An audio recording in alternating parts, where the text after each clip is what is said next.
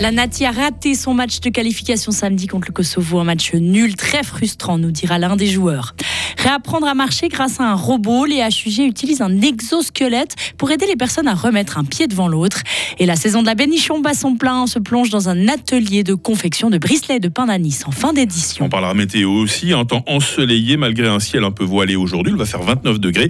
Et devinez qui revient demain, les orages. Mais oui, mais oui, nous sommes lundi 11 septembre 2023.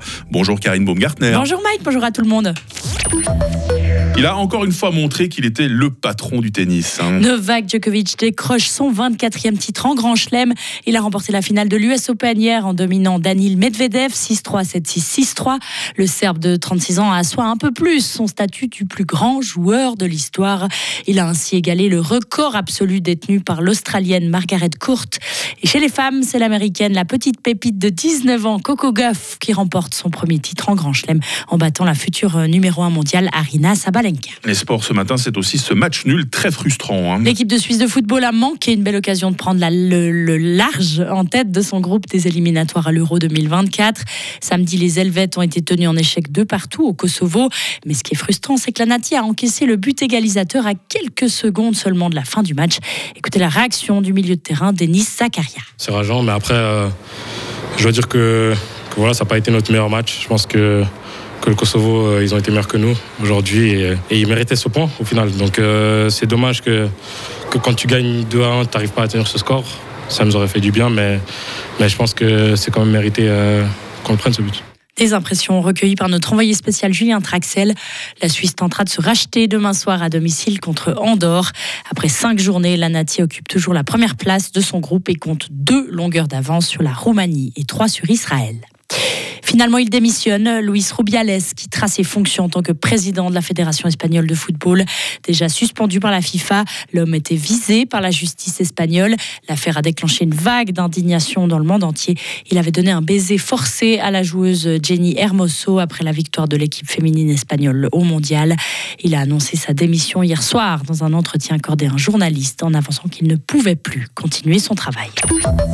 Réapprendre à marcher grâce à un robot, Karine. Depuis le début de l'année, les HUG se sont dotés d'un robot d'assistance à la marche. Cet exosquelette auto-équilibré a été imaginé par une société française.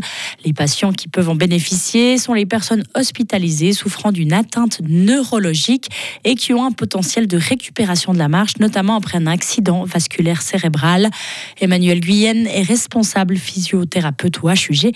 Il nous dit en quoi ce robot est révolutionnaire. Le temps d'installation est rapide. Le temps de désinstallation aussi est rapide, à savoir que si le patient fait un malaise pendant la séance, on peut très rapidement le sortir de l'exosquelette. Donc ça, c'est un, gros avantage, surtout en rééducation très aiguë, où les personnes sont encore fragiles d'un point de vue tensionnel. Et euh, le feedback euh, qui est donné au patient, ça va être sa vitesse de marche. Si on diminue l'assistance du robot et que la personne ne fait pas suffisamment d'efforts, pour euh, lever et passer le pas, la vitesse de marche va diminuer. Donc pour ça, le feedback euh, est beaucoup plus euh, réaliste.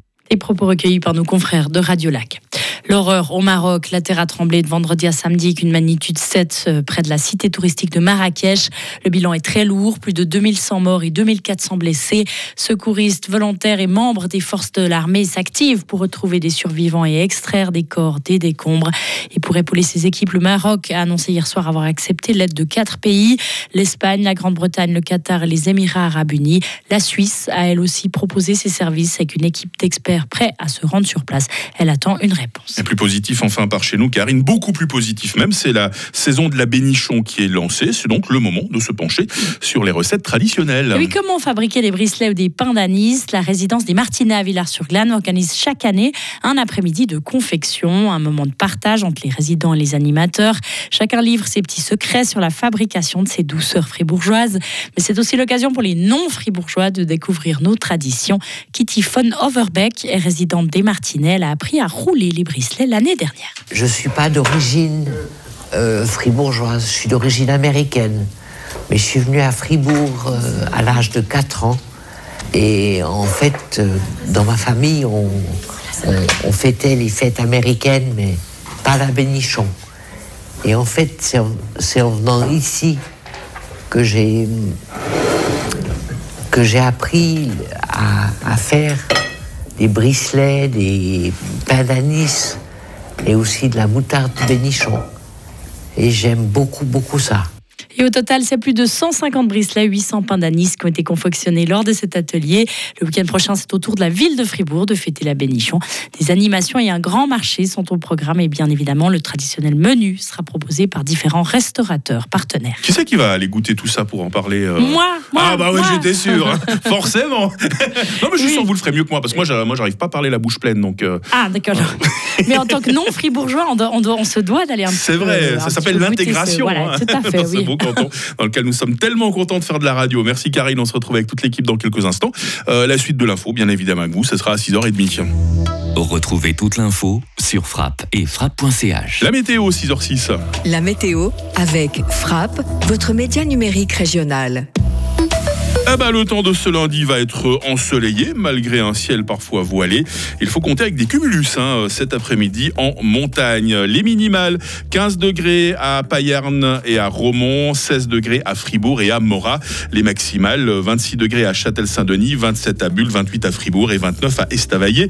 Le lac, euh, demain sera encore assez ensoleillé sur le plateau, déjà plus nuageux le long des préalpes du Jura, où des orages pourront éclater le matin déjà, hein, le long de nos montagnes.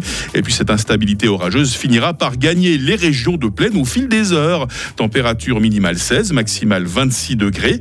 Euh, mercredi sera essentiellement nuageux et pluvieux, en tout cas jusqu'en fin d'après-midi, avec 22 degrés.